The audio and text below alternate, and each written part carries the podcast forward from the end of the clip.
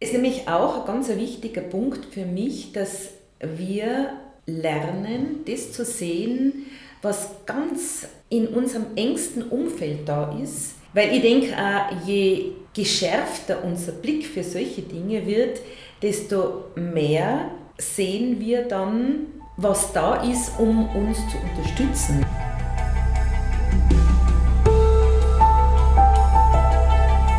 Veganinchens Stimme.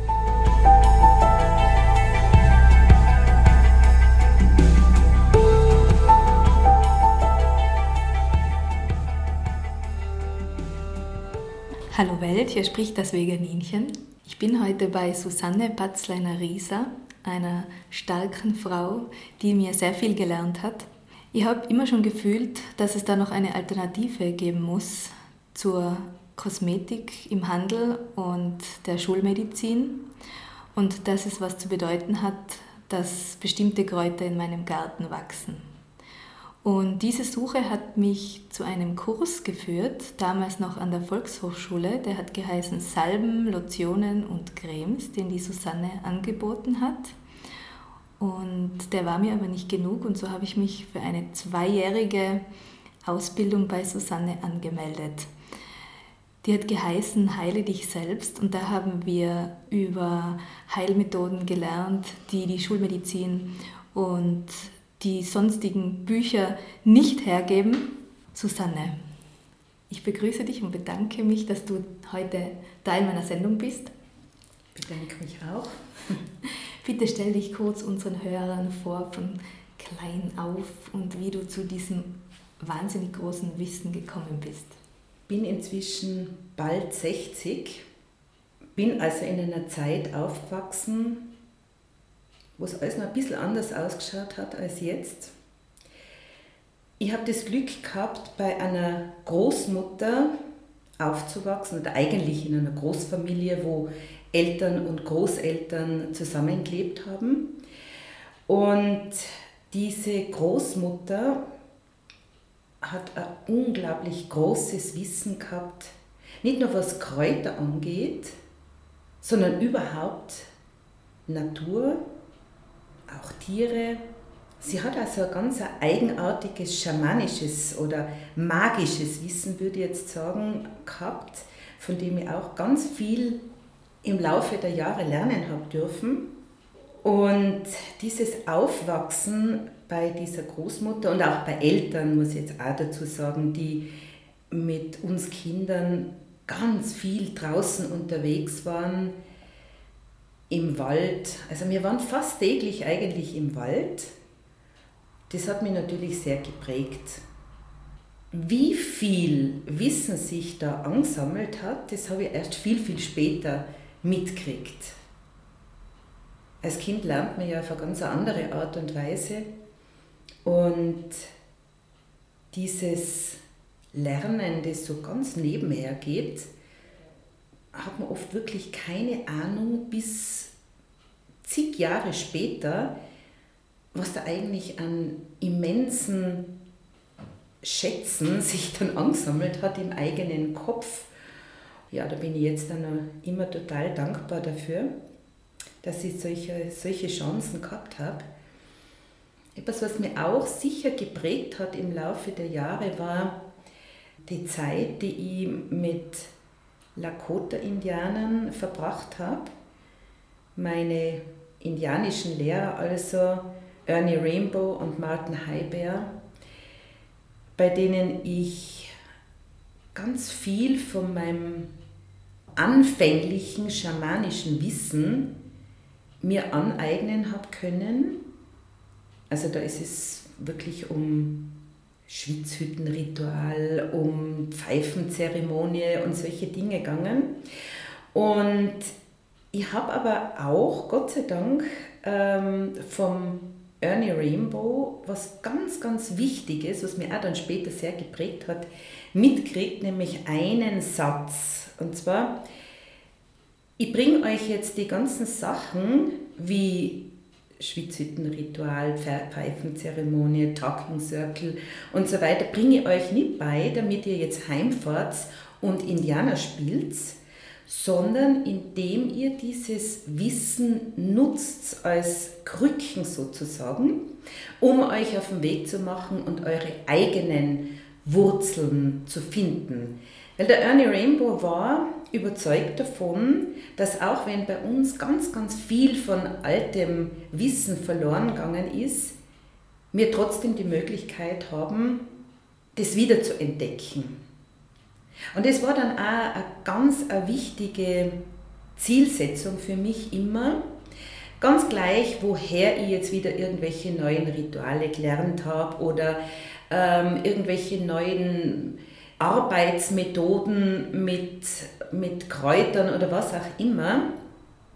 Mir war es immer wichtig, so den Weg sozusagen zurückzuverfolgen und herauszufinden, woher kommt es bei uns, bei uns jetzt da in Tirol, weil ich draufgekommen bin, es gibt bei uns nämlich auch unglaublich viel alte Heiler, wissende Zauberer und ich bin froh, dass ich noch ganz mit vielen Kontakt gehabt habe und viel lernen habe können, auch von denen. Ja, das alles hat mich natürlich sehr geprägt. Ich habe gerade vorhin erwähnt, dass es zwei Strömungen in meinem Leben gibt, die eigentlich auch wieder eine sind. Nämlich der Schamanismus und die Permakultur.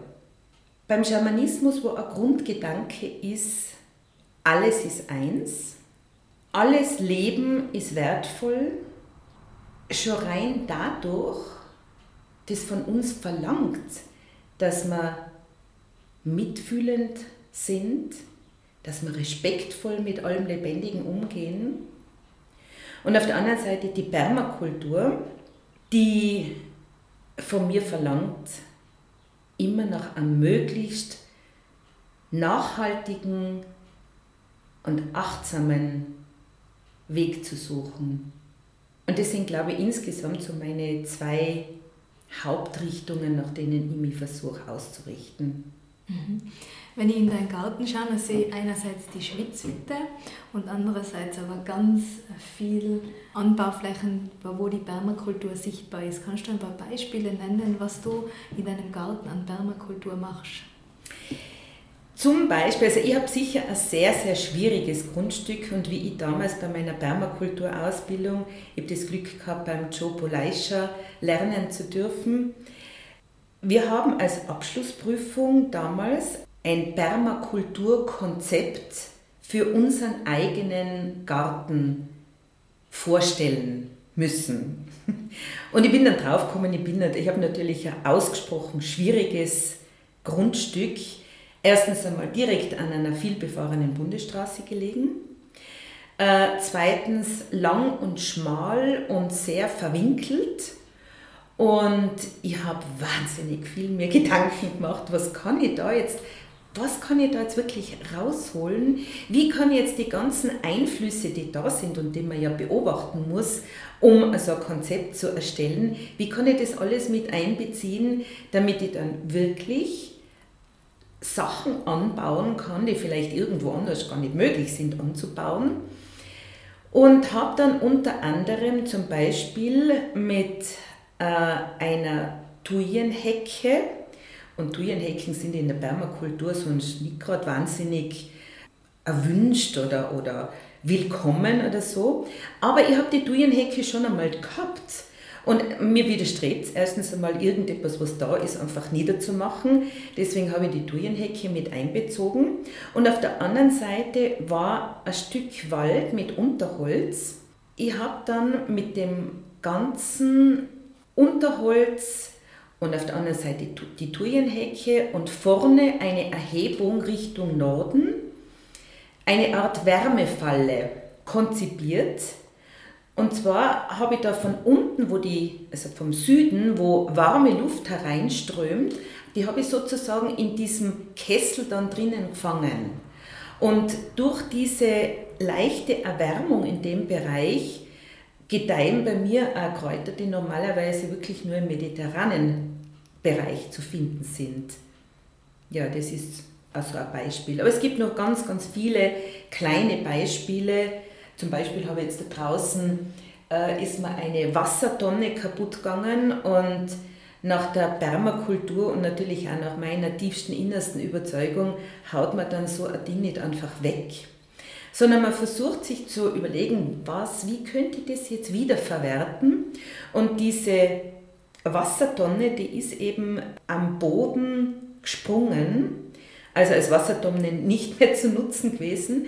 Und ich habe jetzt da in diese Wassertonne so eine Art Hochbeet hineingebaut, also mit unten grobem Holz, Astmaterial, weiter oben feineres Zweigmaterial, dann Grassoden und so weiter und dann eben der natürlich selber produzierte Kompost. Und dann habe ich die Wassertonne, äh, habe ich so kleine Fenster sozusagen ausgeschnitten und habe überall Erdbeerpflanzen reingesetzt.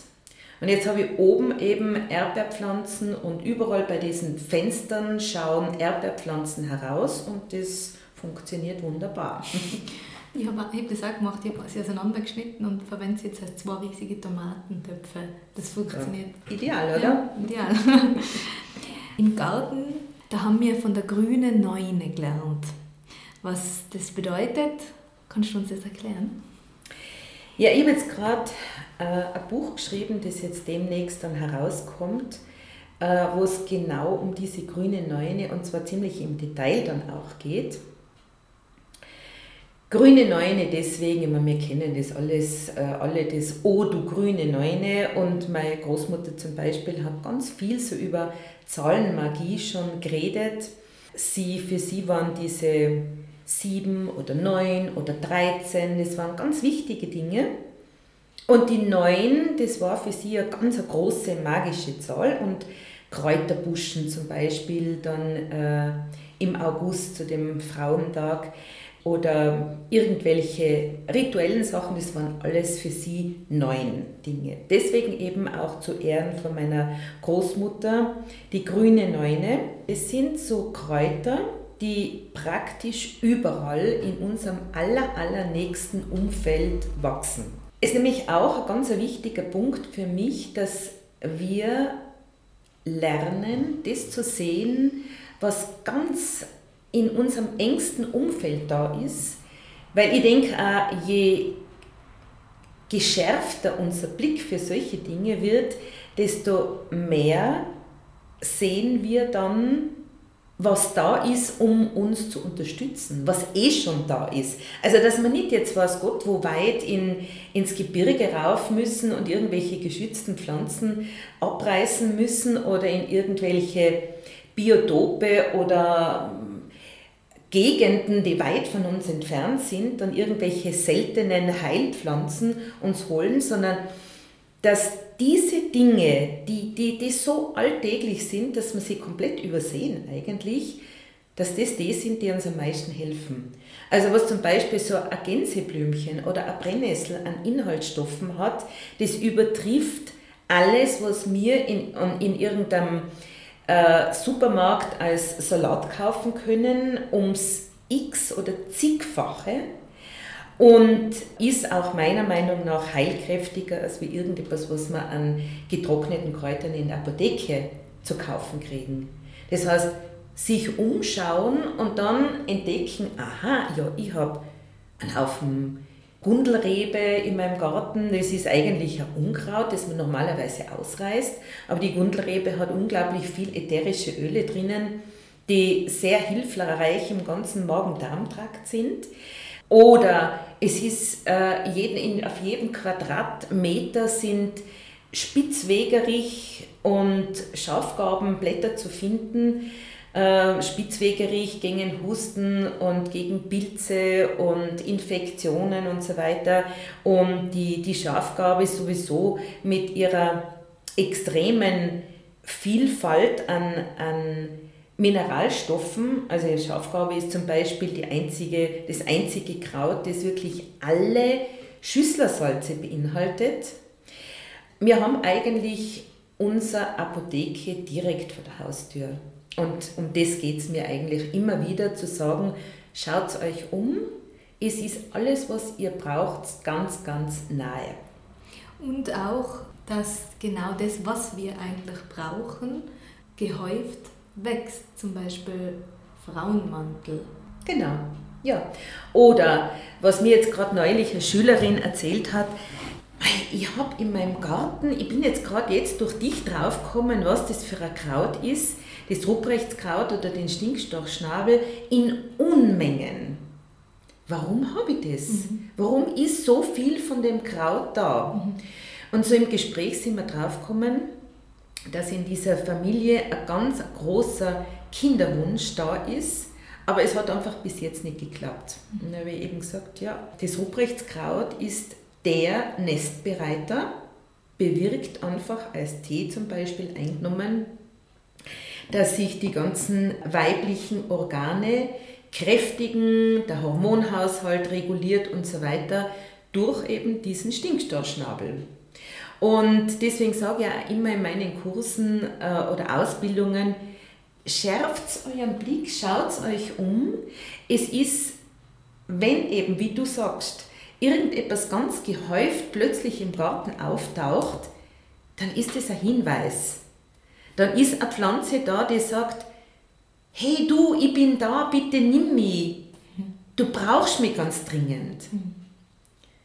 So wie der Paracelsus auch sagt zum Beispiel, wenn man Heilung erfahren will durch irgendein Kraut, dann muss das Kraut selber das wollen. Das ist für unser Verständnis, für unser heutiges Verständnis ein bisschen, ein bisschen schräg. Gell? Aber wenn man jetzt wirklich sich umschaut und lernt, seinen Blick da auf das zu richten, was da ist, dann wird es plötzlich ganz, ganz schlüssig und ganz logisch. Es kommt ja nicht jedes Jahr immer dasselbe. genau so ist es. Nächstes Jahr dann wieder ganz andere Sachen wie genau. im vorigen Jahr. Genau. Ja. Ja. Nebenbei kann man von der grünen Neune auch äh, viele Kräuter zum Essen verarbeiten. Das lassen wir jetzt beiseite. Da kann man googeln Wildkräutersuppe oder Aufstrich. Das sind auch delikate Dinge. Wo mir jetzt dazu kommen ist, man kann daraus entweder Medizin machen, also auf der heilenden Basis, oder Kosmetik. Und die Grundlage dafür ist die Herstellung von Blütenessenzen. Ich würde jetzt nicht sagen, dass die Grundlage dafür die Herstellung von Blütenessenzen ist, sondern man kann auch zum Beispiel nur mit sogenannten grobstofflichen äh, Dingen wunderbare Salben und Cremes äh, kreieren. Die Blütenessenzen, das sind das Feinstoffliche von den Pflanzen. Wenn man jetzt nur dazu die Möglichkeit hat, zu, zu diesen, zu, was weiß ich, irgendeinen Ölansatz, dann noch eine Blütenessenz hineinzumischen, also das Feinstoffliche von einer Pflanze, dann ist es natürlich wunderbar rund und für mein Gefühl dann auch wesentlich wirksamer. Also wenn man jetzt nur, unter Anführungszeichen, ist ja eh schon ganz was Tolles, was wir hier, ein Ringelblumenöl haben, als Grundlage für irgendeine tolle Creme. Wenn man jetzt zum Beispiel von der Ringelblume dann noch die Blütenessenz dazu macht und damit das Feinstoffliche, also den Geist der Pflanze, noch als Hilfe hinzuziehen können, dann ist es natürlich ja, Potenz pur. Und wie stellt man so eine Blütenessenz her? Ja, es gibt zwei Methoden, eine Blütenessenz herzustellen. Äh, das eine ist die Sonnenmethode. Und das andere ist die Kochmethode. Die Kochmethode wendet man natürlich an in Zeiten, wo die Sonne noch nicht wahnsinnig stark ist. Also ja, ich sage immer so bis Ende April oder so sollte man vielleicht die Blütenessenzen nach der Kochmethode herstellen. Also alles, was bis dahin blüht, wie die Lerchen, weil ich es gerade sehe, oder, oder die ganzen Obstbäume und so weiter, die blühen ja sehr früh im Jahr. Und deswegen macht man von denen, also mit der Kochmethode, die Blütenessenz. Die Sonnenmethode ist vielleicht die bekanntere und für mich eigentlich auch schlüssigere, und zwar deswegen, weil es wieder andockt an schamanisches Wissen. Und zwar äh, für eine Blütenessenz braucht man alle vier Elemente. Wir brauchen die Sonne, das steht natürlich fürs Feuer. Wir brauchen das Wasser als Trägersubstanz, wo sich dann der Geist der Pflanze sozusagen dann äh, auf dieses Medium übertragt. Wir brauchen die Erde als Schüssel und wir brauchen die Luft, die ist sowieso da. Praktisch ausgeführt schaut es dann folgendermaßen aus. Wir suchen uns eine Schüssel, die ja idealerweise äh, eine feine Keramikschüssel oder so sein sollte, damit eben das Element Erde durch sie würdig repräsentiert wird sozusagen. Dann tun wir aus möglichst aus der Gegend, wo wir die Pflanze ernten, Wasser rein. Also ideal wäre dann natürlich eine Quelle ganz in der Nähe oder ein kleines Bachel, das da vorbeifließt. Sollte sowas nicht vorhanden sein, dann muss man es halt in einer Wasserflasche von daheim mitnehmen. Auf jeden Fall wird Wasser in die Schüssel gefüllt und dann tut man diese Blüte, deren Geist man gerne eben aufs Wasser übertragen möchte, pflücken und auf die Wasseroberfläche legen. Achtung, am besten ist es wirklich, man nimmt ein Blatt von dieser Pflanze und pflückt und legt das Blatt zwischen die zwei, also zwischen Daumen und Zeigefinger, sodass die eigene Haut nicht mit der Pflanze in Berührung kommt. Nicht, weil, weil man unsauber oder was auch immer ist, sondern einfach, weil die eigenen Schwingungen die Schwingungen von dieser Pflanze stören könnten. Also es ist dann immer die reine Schwingung dieser Pflanze. Wenn wir jetzt hergehen und mit unseren Fingern die Pflanze anfassen und dann auf diese Wasserfläche, Oberfläche legen. Also wir legen die Blüten auf die Wasseroberfläche und dann lassen wir diese, diese Schüssel mit Wasser und Blüten vier Stunden lang in Luft und Sonne stehen. Der Tag sollte möglichst ungetrübt sein, also keine Wolken. Auch soll man schauen, dass man äh, nicht irgendeinen Baumschatten oder sowas dann für ein oder zwei Stunden auf, unserem, auf unserer Schüssel dann haben, sondern es sollte wirklich drei bis vier Stunden lang pure Sonne auf diese Blüten scheinen.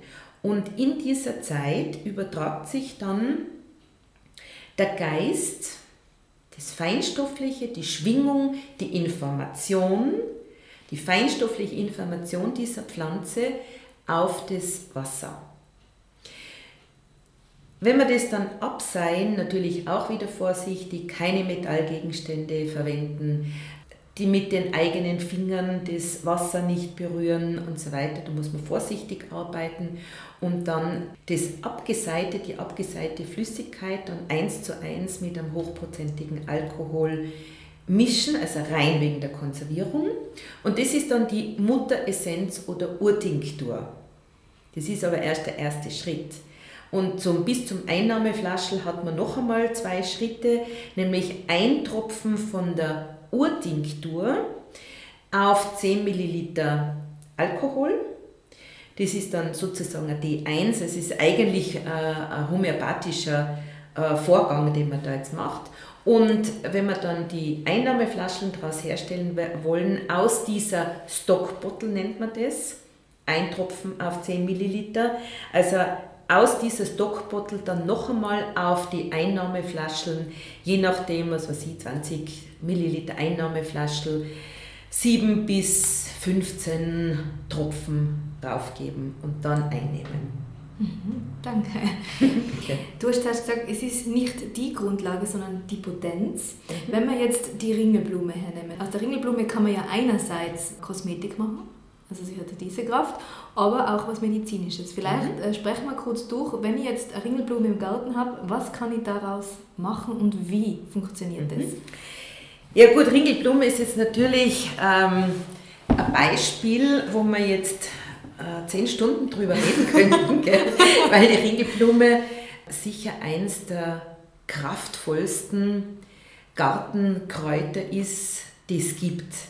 Die Ringelblume hat eine unglaubliche Bandbreite an Wirkungsweisen, schon rein im phytotherapeutischen, also im klassischen Kräuter, heilkundlichen Bereich. Vor als Leberheilmittel bis über eben alle möglichen Schleimhaut- und Hautheilenden Dinge. Und dann nachher nur die, die feinstofflichen Sachen. Also es gibt wahnsinnig viel, was man jetzt mit der Ringelblume machen kann. Vielleicht am bekanntesten äh, die Ringelblumensalbe, die man früher, also noch zu Zeiten meiner Großmutter und Urgroßmutter, ganz klassisch in Tirol mit äh, einem Schweineschmalz hergestellt hat, also wo einfach diese Blüte, diese Ringelblumenblüten in Schweineschmalz ausgekocht worden sind. Ich verwende nur pflanzliche Öle und Fette. Deswegen bleibt uns jetzt zum Beispiel da die Möglichkeit, ein Sonnenmazerat herzustellen. Das heißt, ja, Schraubglas zum Beispiel mit äh, Ringelblumenblüten füllen und da sage ich auch immer dazu, nehmt lieber nur die Zungenblüten davon und nicht die Röhrenblüten, also das, was in der Mitte ist, weil in den Röhrenblüten, da sind meistens ganz, ganz viele kleine Viecherlen drin. Ich will sie eigentlich nicht mitverarbeiten. Ich tue äh, die, die Zungenblüten ernten, das reicht leicht, da sind genau die gleichen Inhaltsstoffe drinnen und lasse eigentlich die Röhrenblüten dann nur stehen, weil das ist nur weiterhin Bienennahrung. Und äh, die Samen können trotzdem noch ausreifen, also da praktisch wieder zwei Sachen auf einen Schlag erwischt. Diese Ringelblumen, Zungenblüten dann in ein Schraubglas hineintun, das mit Öl übergießen und dann vier bis sechs Wochen an die Sonne stellen. Jeden Tag mehrmals schütteln, damit sich die Inhaltsstoffe von der Ringelblume dann auf das Öl übertragen können. Es wird sich dann mit der Zeit also ein ganz äh, satt oranges Öl herauskristallisieren aus dem Prozess und dieses Ringelblumenöl, das kann man dann wieder zu Salben verarbeiten.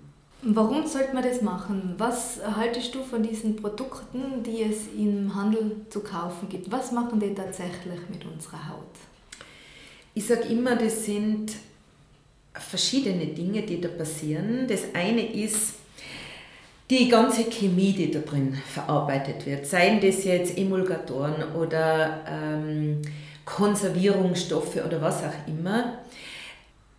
Ich habe keine Ahnung, was wirklich alles drinnen ist. Aber wenn ich auch nur ein kleines bisschen was davon weiß, dann sträubt sich in mir alles und dann denke ich mir, um Gottes Willen, ich will sowas nicht auf meiner Haut haben. Ich will auf meiner Haut Dinge haben, die möglichst aus der Natur kommen, die freundlich zu mir sind und nicht so scheußliche Namen haben wie die Inhaltsstoffe, die auf die Packungen von den gekauften Kosmetika draufstehen. Und das andere ist, ich habe auch das Gefühl, das ist wirklich ein Gefühl, das ist jetzt nicht wissenschaftlich nachgewiesen oder so, oder vielleicht gibt es sogar schon die Beweise dafür.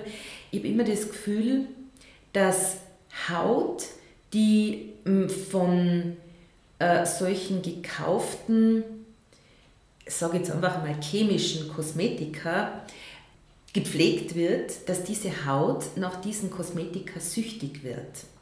Und wenn man jetzt so mal, sagen wir, in so einem Entwöhnungsprozess drinnen ist und ich versuche immer wieder da ein bisschen aufklärerisch zu wirken bei meinen Schülern, dass ich sage mal, bitte hört auf damit, macht euch eure eigenen Cremes und die dann wirklich dann feststellen, meine Haut schreit förmlich danach, nach dem Zeug, dass sie wieder und wieder und wieder schmieren soll.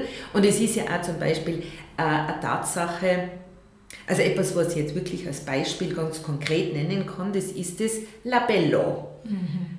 Darf jetzt natürlich nicht laut aussprechen, aber es ist so, diese gekauften Lippenpflegeprodukte, von denen man weiß, man kann schmieren und schmieren und schmieren und man muss immer noch mehr schmieren, weil wenn man dann einmal auch nur eine halbe Stunde nicht schmiert, dann fühlen sich die Lippen komplett trocken und an und so, als ob sie spannen würden und so weiter. Und das kann es auch nicht sein. Mhm. Wenn ich jetzt aber wirklich mir so einen Lipstick, einen selber gemachten, herstelle, ganz, ganz einfach aus, von mir aus ein Ringelblumenöl mit äh, ein bisschen an Scherbutter, Kakaobutter, Bienenwachs oder was auch immer drinnen, um das zu härten, dann sind die Leute ganz erstaunt und sagen, man, man kann sich das ja wirklich dann abgewöhnen. Also ich brauche jetzt nur mal einmal täglich und auch dann nur, wenn der Wind geht und es so austrocknend wirkt, irgendwas auf meine Lippen drauf und so weiter. Und das finde ich immer einen recht einen guten Prozess, der da stattfindet.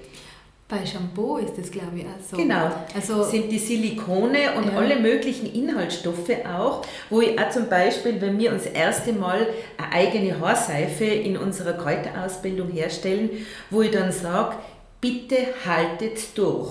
Die ersten paar Male, wenn ihr die Haarseife verwenden werdet, statt ähm, normalen Shampoo, werden eure Haare zuerst einmal ein paar, zwei, drei Wochen lang extrem strähnig und grauslig sich anfühlen. Nicht so flockig und leicht und duftig als wir von eurem Shampoo. Aber wenn ihr da durchhaltet, dann habt ihr dann nach einem Monat vielleicht wunderbar flockige, duftige Haare und zwar mit einem gesunden Material waschen. Und auch etwas, wo, was man dann, äh, wo man dann nicht jeden Tag dann sich die Haare waschen muss, damit sie eben so flockig und fein und luftig daherkommen, sondern irgendwann einmal vielleicht nur mehr einmal die Woche oder so. Mhm. Ja, das finde ich eine sehr positive Geschichte.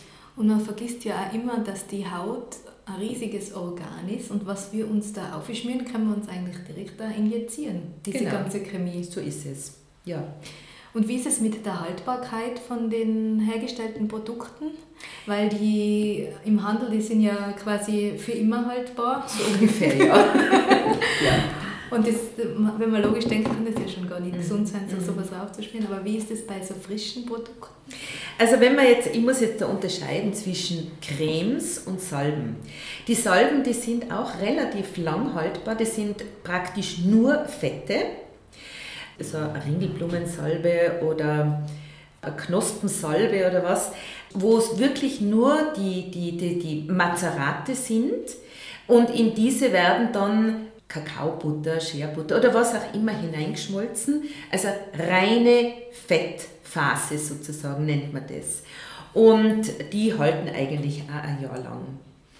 Aber wenn man sie gekühlt, in, also wenn man sie gekühlt, also im Kühlschrank aufbewahrt, dann halten sie sogar länger noch. Schwieriger wird es dann bei den sogenannten Emulsionen, wo Wasser und Fette miteinander eine Verbindung eingehen müssen. Und wo bei, also ohne irgendeine Konservierung äh, praktisch schon nach 42 mm, Stunden, glaube ich, die ersten Bildsporen nachweisbar sind. Und deswegen muss man sich mit Konservierung dann auseinandersetzen. Und ja, also es gibt da verschiedenste Sachen, also das Heliozimt oder so, da riecht aber alles nach Zimt, ist jetzt nicht unbedingt mein Fall. Am besten ist es wirklich mit einem höherprozentigen Alkohol, einem hochwertigen Alkohol haltbar zu machen und auch, wenn man es dann zusätzlich noch kühlt, also wenn man sich jetzt was weiß ich, fünf Tiegel auf einmal herstellt, dass man nur einen in Gebrauch hat und den Rest der Tiegel im Kühlschrank aufbewahrt. Oder sogar, das ist auch etwas, was ich immer wieder einmal empfehle, sollte jemand auch keine Lust haben, sich irgendwelche alkoholischen Tinkturen da hineinzurühren, wobei ich der Meinung bin, das ist eine tolle Sache, weil auch durch die Tinkturen kann man wieder Kräuterkraft sozusagen in diese Cremes hineinbringen. Das in ganz winzige Tiegel, kleine Plastiktiegel zum Beispiel, abzufüllen und einzufrieren. Das geht nämlich auch. Mhm. Also es gibt durchaus Methoden, wie man um Parabene und so weiter herumkommt. Mhm. Hast du eine Geschichte für unsere Hörer und Hörerinnen, wo jemand ganz verzweifelt gesucht hat und etwas gefunden hat bei dir? Also ein Medikament oder ein, ein Heilverfahren, das ihm geholfen hat, wo ihm alles davor nicht geholfen hat? Ich habe zum Beispiel eine Frau, bei einer zweijährigen Kräuterausbildung gehabt und deren kleine Tochter hat unter einer Neurodermitis-Art gelitten, die einfach nicht wirklich ausheilbar war. Ich habe dann mit dieser Frau und der Tochter zusammen eben ein Gespräch gehabt. Also die Tochter, die war damals noch sehr klein, also da hat die Frau für die Tochter gesprochen. Aber mir ist es eben immer wichtig, wenn Mütter, also kleine Kinder behandelt werden, dass die Mütter mitbehandelt werden, weil einfach die Verbindung noch so eng ist. Wir haben dann festgestellt, dass die, die Abgrenzung zwischen dieser Frau und der Tochter so gut wie null vorhanden war und das im Alter von, ja, ich glaube, die Tochter war damals drei, dreieinhalb Jahre alt. Äh, also die haben wirklich Tag und Nacht jede Sekunde praktisch miteinander verbracht. Und dann haben wir mit Blütenessenzen einmal versucht, so eine gesunde Abnabelung, so einen ersten kleinen Abnabelungsprozess äh, hinzukriegen weil das ist für mich immer ein ganz wichtiger Punkt, wenn es um Hautsachen geht. Haut ist, wie du gesagt hast, das größte Organ des Körpers und Haut ist vor allem das Organ der Abgrenzung. Und wenn irgendwas mit der Abgrenzung nicht stimmt, entweder zu viel Abgrenzung da ist oder zu wenig Abgrenzung da ist, dann muss man auch an dieser Thematik arbeiten, wenn Hautprobleme da sind. Das heißt, wir haben also zuerst einmal äh, mit Blütenessenzen an dieser Abgrenzung gearbeitet und gleichzeitig dann mit Kräutern aus dem Garten, weil interessanterweise wieder einmal ist im Garten dieser Frau sind unendlich viel Nachtkerzen aufgegangen. Und natürlich habe ich, nicht, habe ich ihr sagen müssen, also Nachtkerzenöl ist einfach das Neurodermitisöl schlechthin. Also, was will uns das, das Kraut wieder sagen im Garten? Bitte nimm mich, du brauchst mich und so weiter. Gut, es ist auf jeden Fall Nachtkerzenöl hergestellt worden, beziehungsweise zuerst einmal gekauft worden. Und äh, von diesem Nachtkerzenöl haben wir dann äh, eine Creme hergestellt mit auch diesen Abgrenzungsblütenessenzen drinnen. Also für mich selber jedes Mal ein schönes Erlebnis dann.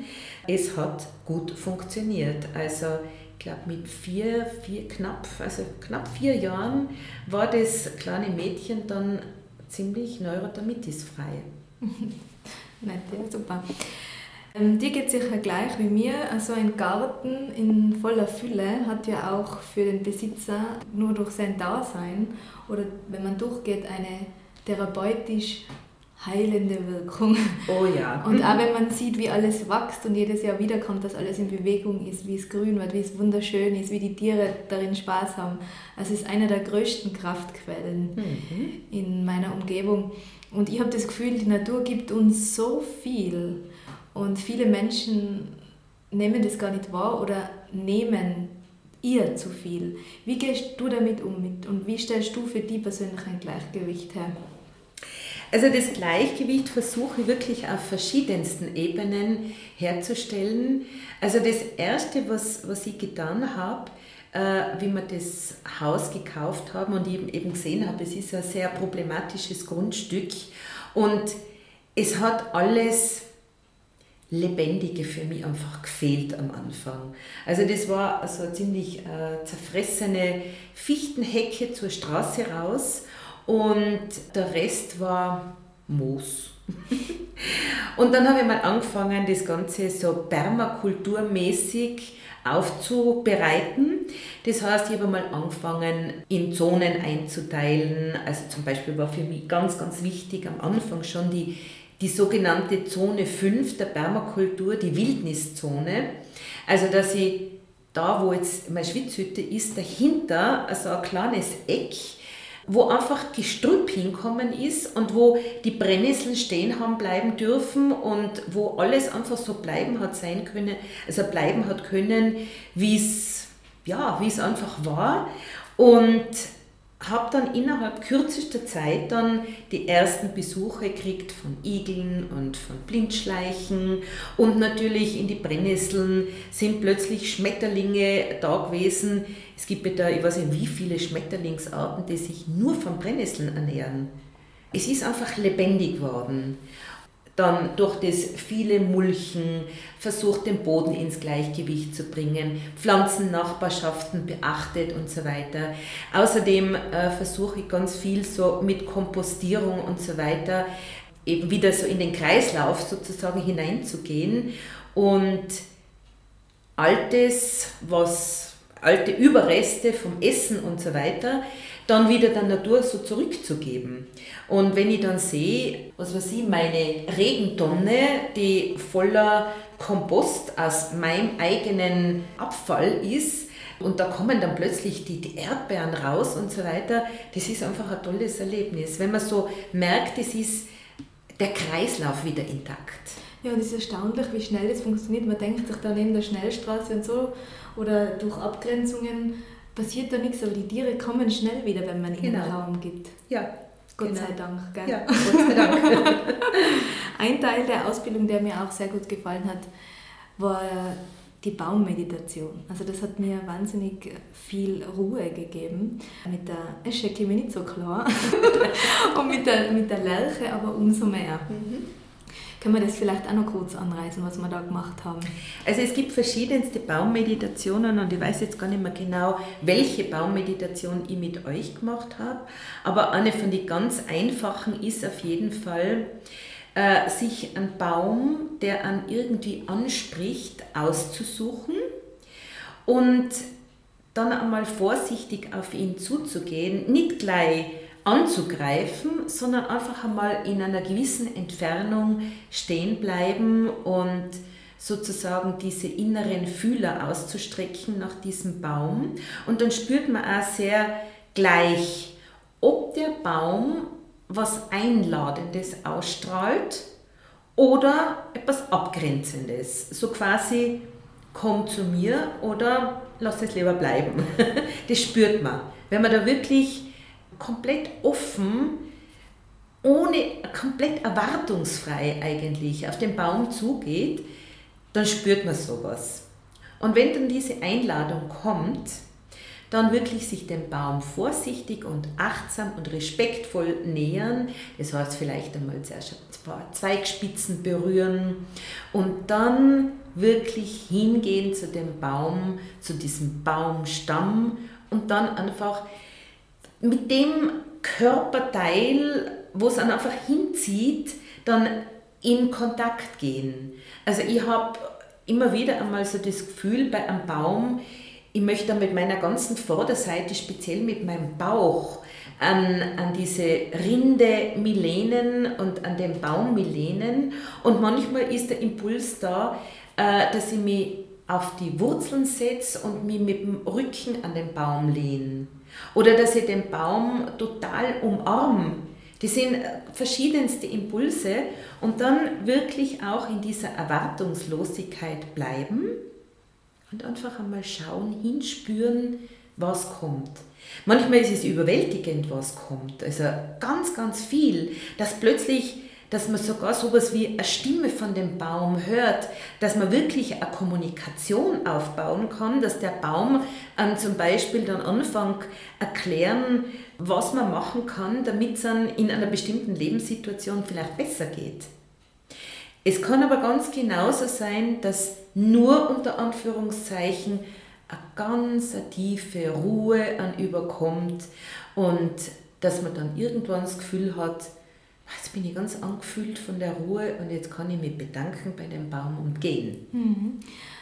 Weil oft ist ja das, also mir geht es oft so, ich brauche genau diese Ruhe, die dieser Baum hat und dieses Verwurzeltsein, weil man ist ja irgendwie im Kopf so windig und, und herumgespült und die Bäume stehen da, weise und allein diese Kraft hilft schon. Mhm, genau. Was mir beim Kurs äh, gefallen hat, war, dass wir verschiedene Frauen waren aus verschiedenen Lebensbereichen und im verschiedenen Alter. Wir haben da Talking Circles gemacht Und das Thema Frau sein ist für dich ja auch etwas Besonderes. Du hast ja auch ein Buch darüber geschrieben und machst in Kroatien Fortbildungen. Kannst du uns darüber auch noch was sagen? Die Frauenkurse, die sind entstanden, weil mein Ex-Mann und ich vor vielen, vielen Jahren zusammen die Überlebensschule Tirol gehabt haben und ich irgendwann einmal das Gefühl gehabt habe, boah, das ist aber schon sehr männerlastig.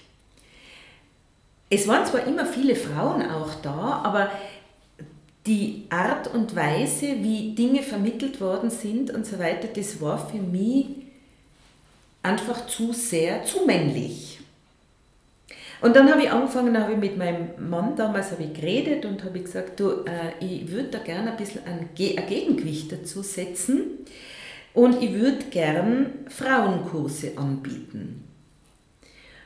Habe aber noch keine Ahnung gehabt, worin die Frauenkurse dann bestehen könnten. Und dann ist es so über die Jahre hinweg, ist dann wirklich so ein Konzept entstanden, wo ich einfach so das, ja, wo sich das für mich so herauskristallisiert hat, dass das Frausein auf drei Säulen steht. Und die Säulen habe ich genannt Magie, wo alles Geistige, also von, von Meditation angefangen, über Schamanismus, über irgendwelche spirituellen Wege oder was. Also Magie, eine Säule. Dann eine Säule Kreativität, wo alles hineingehört, wo Frau etwas schafft, erschafft. Das ist gleich, ob das jetzt ein Bild ist oder ein Tanz oder ein wunderbares Essen oder so das Kreative, die zweite Säule und die dritte Säule ist Heilung. Also wo es nicht nur um die Heilung der Umwelt und der Heilung der, der nahestehenden Menschen wie der Familie oder so geht, sondern auch um die eigene Heilung. Ja, und auf diesen drei Säulen hat sich dann ganz, ganz viel aufgebaut. Ich habe inzwischen eine frauenweise Gruppe, eine ururalte, die vor 15 Jahren mit mir angefangen hat, eben diesen Weg zu gehen. Und diese Frauengruppe, die kommt nach wie vor jedes Jahr zweimal vollständig zu mir. Und wir sind eine ganz, ganz verschworene, vernetzte Gruppe. Und solche, es Entstehen solcher Gruppen, solcher weiblichen Netzwerke ist etwas, was ich ganz, ganz toll finde und was mir ganz viel bedeutet. Wenn jemand jetzt sich interessiert und ich bin mir ganz sicher, weil ich bin jetzt, ich habe zwar schon ganz viel von dir gelernt, aber ich lerne immer wieder was Neues. Wo kann man deine Bücher kaufen und wo kann man dein Programm anschauen? Also die Bücher, äh, die, das Frauenweise Buch, das gibt es nur mehr über mich zu beziehen, also über meine äh, Adresse und Homepage gibt es auch eine, wo die ganzen Programme drinnen stehen, seien das jetzt schamanische oder Frauenweise oder Kräutergeschichten und so. Die Homepage heißt hewu.at und das Hewu ist so wie Hirsch, Eule, Wolf, Uhu, Hewu Wurzelwissen.at. Was bedeutet Heil- und Wurzelwissen, die Abkürzung? Heil- und Wurzelwissen. Also dieses HEWO ist Heil- und Wurzelwissen. Also das Wissen um Heilung, das eben wirklich ein total umfassendes ist. Und das, was ich vermittle, das ist wirklich vom Schamanischen her über die ganzen Kräutersachen, Massage und so weiter, tue ich jetzt nichts mehr, weil es einfach, ich werde zu alt schon langsam und meine Hände machen das nicht mehr ganz mit.